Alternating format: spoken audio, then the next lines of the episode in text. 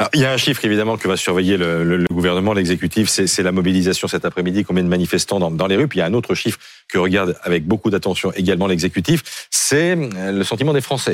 Et ils sont de plus en plus nombreux à s'opposer à cette réforme, si l'on en croit le, le, dernier sondage. Et là, BFM TV, l'opinion en direct. Oui, ils sont désormais 66% à se déclarer opposés au projet de réforme des retraites. C'est un chiffre intéressant parce qu'en fait, il est en progression de 7 points euh, en une semaine. Mmh.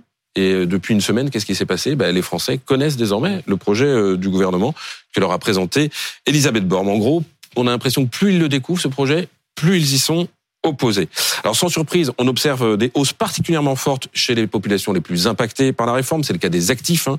Ils sont 76% à y être opposés. Euh, des professions intermédiaires, 82%. Des employés, des ouvriers, 79%. Et puis des 35-64 ans, ceux sur qui pèsera évidemment euh, la plupart des efforts. 75% ils sont opposés. À l'inverse, les retraités qui sont pas touchés sont plutôt favorables, mais pas non plus dans des proportions folles. Hein. 53% seulement. Mais alors, est-ce que le gouvernement est déjà en train de perdre la bataille de l'opinion? Bah, C'est trop tôt pour le dire parce que la mobilisation commence à peine. Mais sur la pertinence de sa réforme, à ce jour, oui, on a vu euh, les ministres se bousculer sur tous les plateaux pour expliquer les bienfaits de cette réforme des retraites. Ben en fait, le gouvernement a perdu la première manche. Regardez, 64% des Français l'estiment injuste, c'est un chiffre qui est en progression de 6 points. 57% des Français considèrent qu'elle est inefficace, cette réforme, pour assurer la pérennité du système.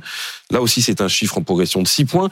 Et 53% des Français jugent qu'elle n'est pas nécessaire. Là aussi, c'est un chiffre en progression de 8 points. Alors, c'est quand même euh, les arguments principaux qui avaient été donnés euh, par le gouvernement. C'est-à-dire que c'est juste, efficace, et puis mhm. c'est urgent et nécessaire de le faire. Sur le soutien aux grévistes aussi, on voit que, que ça progresse, même si c'est moins flagrant. Hein.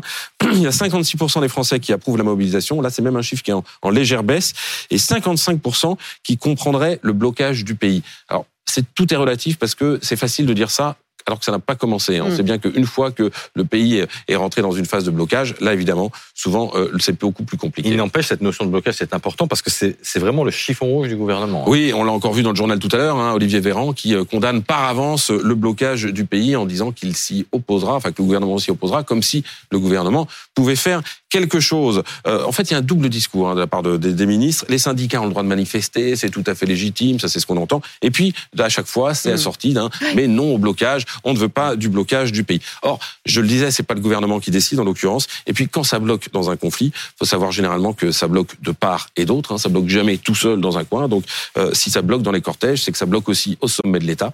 Et donc, qu'il faudra nécessairement discuter.